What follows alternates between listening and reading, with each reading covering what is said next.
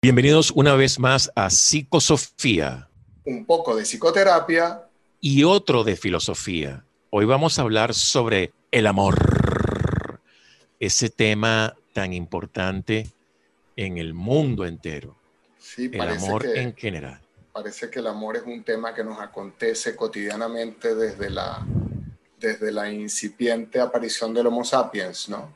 Pareciera que así es, y el amor junto con el odio por eso aquello de, odiame por piedad, yo te lo pido. Odiame sin medida ni clemencia, ¿no? Odio quiero más que indiferencia, porque el rencor... A mí la parte que me importa es porque solo se odia lo querido. Así o como dicen por ahí, malos ojos son cariños. Más bien empecemos, mira, el amor. Pero fíjate, perdón, antes, antes, de que, antes de que empecemos, para no empezar todavía, Eros tiene un hermano, ¿no? Eros tiene un hermano como Eros como hijo de Afrodita y Ares, tiene un hermano que se llama Anteros. Ahí está. Eros, el amor erótico, y Anteros, el amor no correspondido. Pero bueno, te dejo a ti. Casi suena a antieros. Bueno, sin, sin que esté Eros Ramazzotti de fondo, quería comentar algunas, algunas aproximaciones a la noción de amor, ¿no? Que por supuesto en nuestro caso vienen del mundo griego, una vez más. Uno es filía, el amor como filía, que es el amor entre amigos sobre todo, que tiene algo de agape. De ahí viene filial, ¿verdad? Tal empresa es filial de esta otra, es cercana, ¿eh? hay algo familiar. Luego está Eros, por supuesto, el gran campeón y el único que es un dios en todas estas acepciones. Y bueno, según el banquete, porque aquí Eros, Eros tiene como varias, hay varias leyendas al respecto, varios mitos, varias, varias versiones. Y en una, la, en la del banquete de Platón, del, del que hablaré un poco por mi lado, por el lado de filosofía, el banquete de Platón, el simposio. En el banquete, según el banquete, Eros viene de polos, de poros, que es abundancia, y de penia o penía, que es la pobreza, ¿no?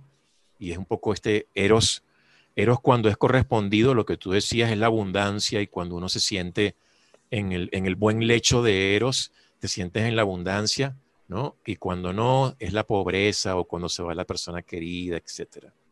El euterio, ¿no? El, el libertador es eros. Luego está agape, el amor a la humanidad, donde también entran padres e hijos. Está estorge, que es más, más básicamente familiar, pero bueno, en general lo, mezclamos ahí con agape y filía. Y luego está, miren qué interesante, ludus, ¿no? que perfectamente se puede traducir como amigos con derecho, ¿verdad? Ludus, juego, de ahí viene lo de lúdico. Amigos con derecho que perfectamente es parte de la felicidad del amor, ¿no? los griegos lo, lo tenían muy claro. Y aquí, para, para darle la palabra a mi buen amigo Miguel Frick, el amable, o sea, digno de ser amado, hablando de amor, Miguel Frick, cierro con esta cita de Buda que me parece maravillosa. El que ama a 50 personas tiene 50 problemas.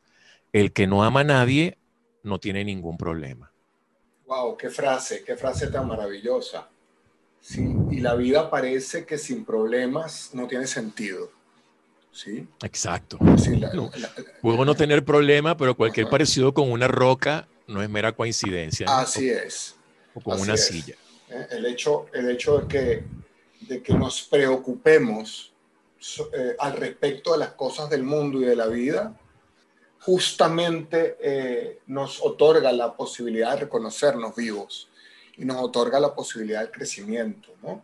El, el, el proceso, todo proceso los procesos de parto que están representados a lo largo de muchas mitologías y a lo largo de mucha imagenología. Por ejemplo, la expulsión del paraíso es un proceso de parto, pero también el, el, lograr, digamos, coronar el, amor erótico con un otro con, en quien me reconozco y con quien me siento amado y a quien amo, eh, es también un proceso de parto en el sentido de que hay que elaborar eso, hay que, hay que, hay que cultivar eso, hay que fomentarlo. Jung Chul Han, bueno, tú dirías Chin Chong Hun, pero Jung Chul Han. Yo, diría, yo diría Chi Chong. Ah, de nombre Chi, de apellido Chong, Chi Chong. Bueno, este Jung Chul Han, un filósofo surcoreano muy contemporáneo, educado en Alemania, y perdóname que yo esté invadiendo territorio filosófico, escribe un libro maravilloso que se llama La desaparición de los rituales.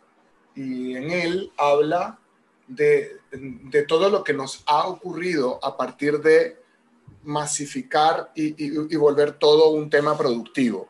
Es decir, un tema en donde la producción y el consumo se hace necesario y donde no sabemos quedarnos con las cosas, donde no sabemos, yo diría, macerar algo para que, para que genere un valor importante, profundo. Y entonces él plantea la idea de que en, en, el, en esta necesidad que tenemos de vivir consumiendo, produciendo y consumiendo, todo el tiempo queremos algo nuevo, todo el tiempo queremos la novedad, todo el tiempo queremos el, el olor de un libro nuevo, y el olor de un cuerpo nuevo. Y no nos quedamos, no nos quedamos en las cosas, no nos quedamos en los rituales. Y yo creo que el amor es un ritual, un ritual profundo y un ritual hermoso. Pero no, no somos capaces de quedarnos a cultivarlo porque necesitamos esta cosa consumista, productiva, que permanente, permanentemente está buscando lo nuevo y la novedad y no sabemos cultivar las cosas profundas. Y eso me lleva, para darte a ti ahora la palabra, eso me lleva a dos apariciones de Eros en la mitología griega. Una primera aparición de Eros ocurre cuando, en el principio, dice la mitología griega, la cosmogonía, en el principio existía todo, pero existía en un infinito caos. Y en ese caos evidentemente no había ningún orden. Caos no es desorden como tal, sino ausencia de orden. Y en esa infinitud de cosas que, existen, pero que no tienen un orden específico, surge una diosa griega maravillosa que es Ananke, es decir, la necesidad. ¿La necesidad de qué? Bueno, la necesidad de un orden, podríamos pensar. La necesidad de que aparezca en ese, en ese caos infinito un orden. Y entonces Ananke comienza a crear ese orden y aparece entonces por vez primera en la mitología incipiente al lado de Ananke, Eros, que los griegos se lo imaginaban como una energía infinita que lograba mantener cohesionado ese orden. Y me gusta pensar en ese, en ese concepto de Eros, en ese concepto de amor griego, porque Eros es lo que logra mantener unido algo que sin él no pudiera estar unido. Y esto parece estúpido como concepto, como concepto rápido, pero en realidad lo que estoy queriendo sugerir es que el amor, la posibilidad del amor es la que mantiene, la que logra que dos personas permanezcan juntas, pero que sin él, sin el amor, no podrían estarlo.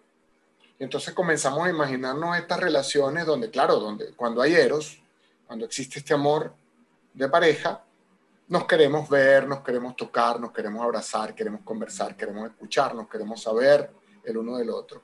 Pero cuando el amor comienza a desaparecer, también comienza a desaparecer esa cohesión y ese orden, y entonces no nos reconocemos en el otro.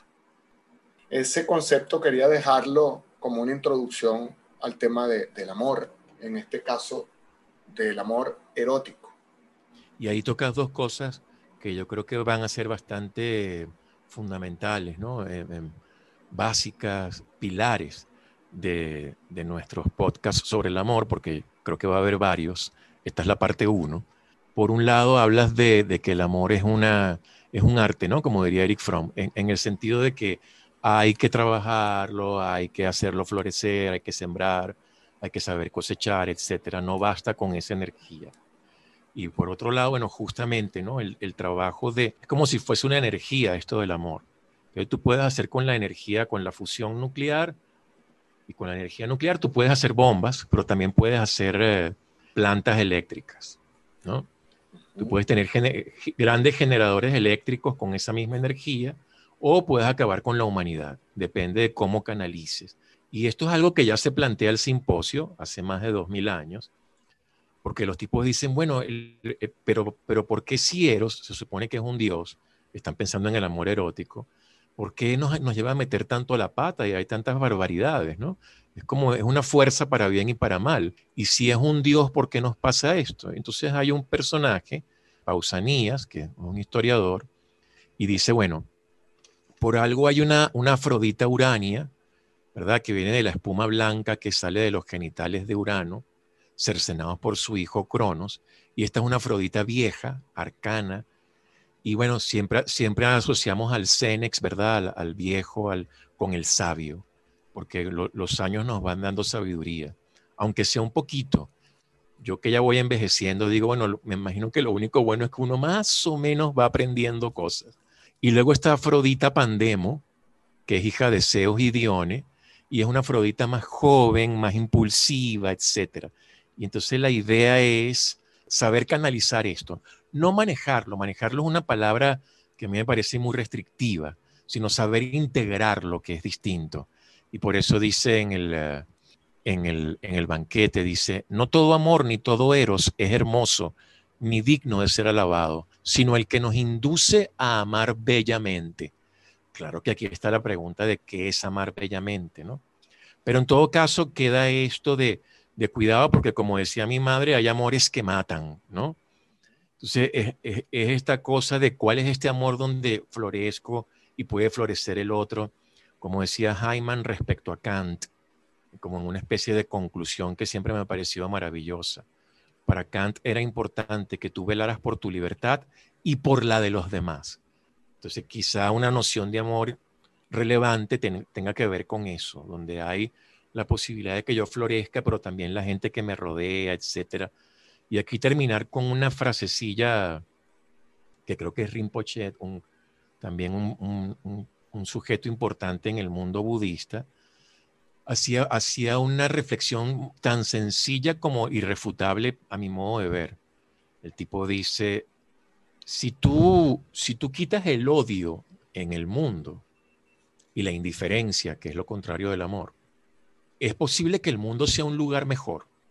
Bueno, si además agregas amor, chévere, pero si tú quitas el, el odio y, el, y no solamente sea un lugar mejor, sino que sigue funcionando y muy probablemente funcione mejor. Pero si quitas el amor, estamos fritos.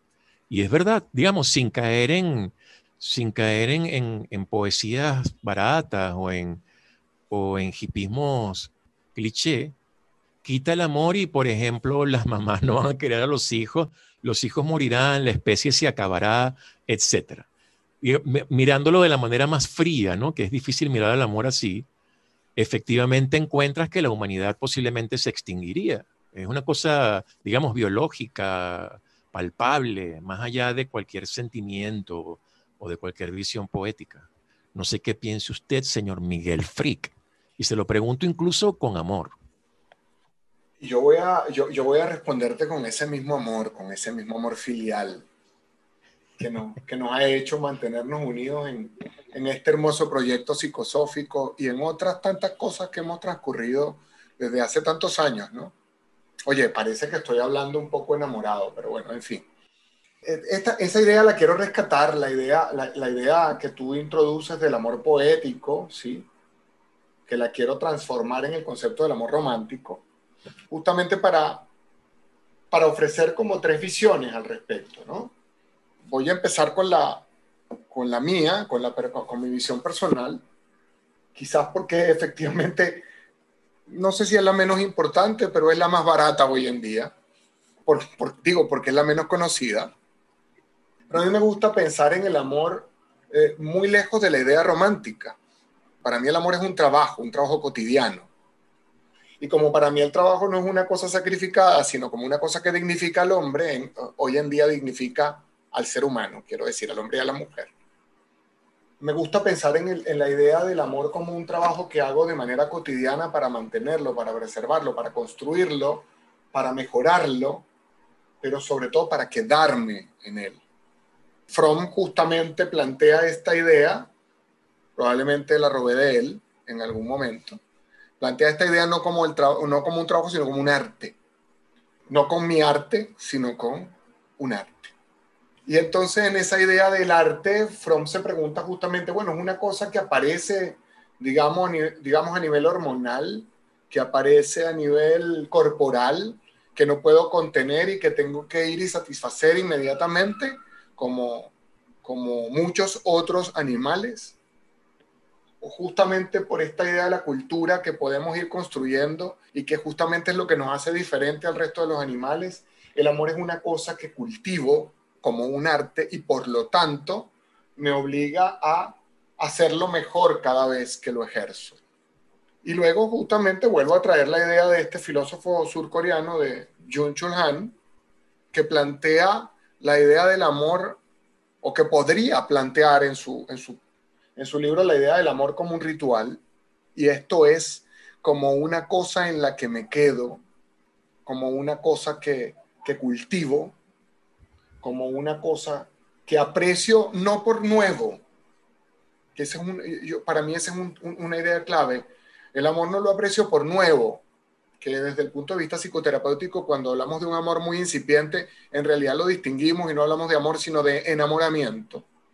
O más bien es una cosa en la que me quedo porque me encanta cómo se siente, como, como por ejemplo, si, si, me imagino un ritual católico, imagino esta cosa hermosa para los católicos del momento de la, de la Eucaristía, cuando el sacerdote levanta la hostia y y levanta también el grial, o en cualquier otro ritual, por ejemplo, en, en una meditación budista, cuando estoy repitiendo alguna oración sistemáticamente me conecto con ese ritual hermoso, que no es nuevo, sino que es una cosa que se repite una y otra vez. Y justamente en esa posibilidad de que se repita una y otra vez, es que puedo percibir aspectos nuevos de la misma cosa y no nuevos aspectos de cosas distintas todos los días, que creo que es un problema, un problema recurrente en el tema del amor erótico y del amor también de otros tipos, ¿no? Y eh, hay varias cosas ahí que me, que me han hecho clic en lo que has dicho. Una que también lo, lo, mencionaste antes, que es lo de quedarme, ¿no? Y lo, lo quiero vincular a lo que decías de, de, la novedad, que también tiene que ver, por ejemplo, con la sociedad de consumo que constantemente te dice dos cosas. Hay muchas novedades. Apareció el iPhone, no sé qué, yo no, yo no, yo no he tenido nunca un iPhone, pero esta cosa del iPhone 1, 2, 3, 4, 5, 10, y si tienes el 10, lo lamento, pero ya salió el 11. No, no, déjame, decirte, déjame decirte que salió el 12, no está en nada. Exacto. y al mismo tiempo es, te enseña, te enseña una cosa importante o, tristemente importante la sociedad de consumo, que es no hay manera de que puedas estar satisfecho porque siempre hay muchas más cosas que desear. ¿Y qué pasa si me quedo y estoy satisfecho por otras razones? Un poco lo que tú dices. De pronto pienso en Milan Kundera, si no me equivoco, es en La insoportable levedad del ser. Hay un perro que está con él, su mascota, pues, y él siempre va a la panadería, compra unos panes y hay un pan que es para el perro. Y el perro se va todo emocionado con él a la casa porque sabe que al llegar él le dará ese pan. Y así todas las veces que vaya a la panadería. Y el tipo dice, caramba, este perro, podríamos hacer esto un millón de veces y un millón de veces él estaría feliz con esto. Y de repente lanza la frase maravillosa, la felicidad está en poder repetirse, en poder desayunar una vez más con esa persona, cenar por enésima quinta vez con esa persona y poder tener el talento de repetirte ahí y, sabiendo que nunca te repites exactamente igual, ¿no? Por razones obvias, porque todo cambia.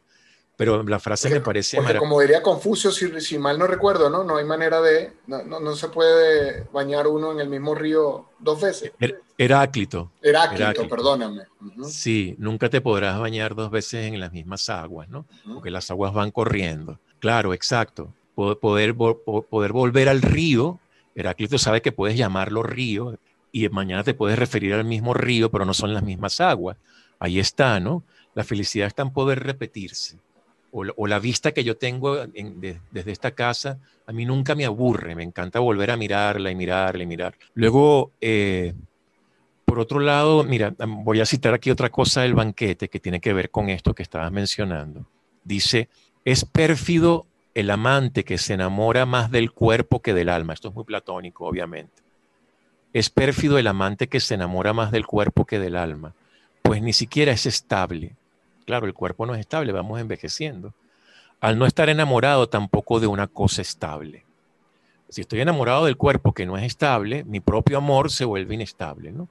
Y la idea es poderte enamorar de otra cosa y también lanzar ese amor hacia ti. Eh, creo que Buda decía, si la compasión y el amor no te incluyen, entonces no es muy perfecto, no vamos muy bien. Que es otro tema aquí relevante. Puede aparecer alguien que, que te ama muchísimo y no necesariamente te hace feliz. Mientras que si tú empiezas por ti, ya tienes asegurado la posibilidad de que si aparece alguien que tú también le retribuyes, etcétera, la felicidad puede aparecer, ¿no? Y, y el amor está como muy, muy vinculado a esa felicidad. Pero también me quedé pensando en lo de quedarse en todo sentido, en todos los amores, ¿verdad? Cómo el amor tiene esto, por ejemplo, de ha ocurrido una traición, ha ocurrido algo terrible por, por parte de, de, uno de los, de los participantes en la relación amorosa, sea un padre, un hijo, un hermano, una pareja. Y el amor pareciera que es eso que te dice, bueno, aquí me quedo a que lo discutamos, a que lo procesemos, a que lo lloremos, a que lo gritemos, etc. Esa importancia de no irme, ¿no? Me sigo trabajando contigo del, del quedarse. Y, y, quedarse puede significar, vamos a llorar esto y vamos a trabajar esto y vamos a hablar esto, ¿no? Te voy a reclamar esto o no. Y estoy molesto contigo. Hay, hay, una frase que yo le suelo decir muchísimas veces a mis pacientes, una, una pregunta que les hago te amo, pero estoy molesto, o estoy molesto, pero te amo. Sí. Exacto. Y esa reflexión los parece, que, parece confundir un poco. ¿sí? Porque cuando yo digo, te amo, pero estoy molesto, lo importante ahí es mi molestia y no el amor. En cambio, cuando digo, estoy molesto, pero te amo, ¿sí? ahí lo importante es el amor, no la molestia. Entonces, bueno, mira, yo estoy, dispuesto, yo, yo, estoy dispuesto a generar un conflicto, yo estoy dispuesto a discutir contigo, estoy dispuesto a conversar contigo.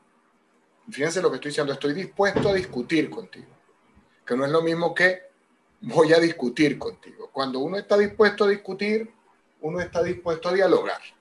Y introdujiste otro concepto maravilloso, que no sé si vamos a tener tiempo del todo de verlo ahora, pero introdujiste el concepto de ¿a quién amo? ¿Amo eso que veo con mis ojos o amo eso que percibo con mi alma? Perdóname que me ponga tan, tan esotérico y tan romántico, ¿no? Romántico, sé que soy el último romántico. Y entonces nos traes la idea del continente y del contenido, ¿no? ¿Estoy enamorado del continente o estoy enamorado del contenido? Y eso parece también parece como, como muy naif, como idea, pero en realidad es mucho más profundo. La mayoría de las parejas no se enamoran del otro, sino que se enamoran de todas las carencias internas producto de aquellas cosas que no he iluminado en mis sombras. Entonces, cuando me consigo un otro, que se parecen dos o tres cosas, porque, oye, ¿qué películas te gustan? Uy, ¿en serio a ti te gustan las películas de, la Guerra de la Galaxia? A mí, a mí me encantan y de repente en otra conversación, ¿en serio a ti te gusta Rubén Darío? Oye, pero ese es mi poeta favorito. No, no, tú eres mi alma gemela. Y entonces comienzo un proceso como de, de copy-paste de todo lo que yo quiero en una pareja y se la endoso al otro. Entonces no me enamoro del otro. Me enamoro del, del continente del otro, pero de mi contenido. El contenido del otro es irrelevante es ubicuo, es, incluso despreciable y, ciertamente despreciable porque entonces comienzo a querer cambiarlo. Comienzo en esa lucha eterna de querer cambiarlo para que se parezca a mi contenido. Exacto. Y, eso, y eso, perdón, ya, ya, ya nos da como un elemento así bien concreto respecto al amor. Si estás queriendo cambiar, así como, como casi obsesivamente, aunque sea un poquito obsesivamente, a la persona que ama, sea un hijo, sea un padre, sea, sea tu pareja, hay algo ahí que está fallando. Claro, algo está fallando con relación al amor. Eso, eso pareciera que no es ese amor para bien del que venimos hablando, ¿no? Ese amor que, que genera, que florece, etc. Habrá que aceptar y aprender a aceptar y entender al otro, como dice Maturana, entender al otro como un legítimo otro. Es otro, tiene sus maneras de ver el asunto, de pensarlas, de vivirlas. y, mi acto amoroso es poder aceptar eso, por supuesto, con límites, porque si lo del otro es golpearme y maltratarme, ahí tampoco.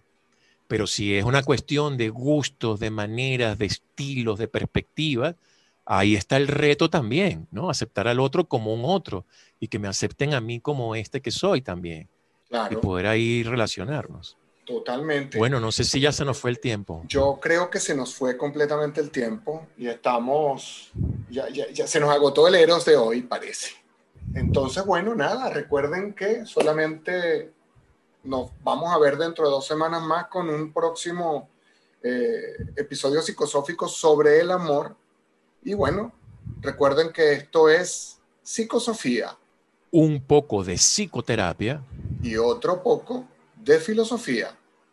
Nos vemos en la parte 2 de Sobre el Amor, Sobre el Amor 2. Abrazos, amigo mío, Julián, y abrazos a toda nuestra audiencia. Hasta luego a todos. Chao.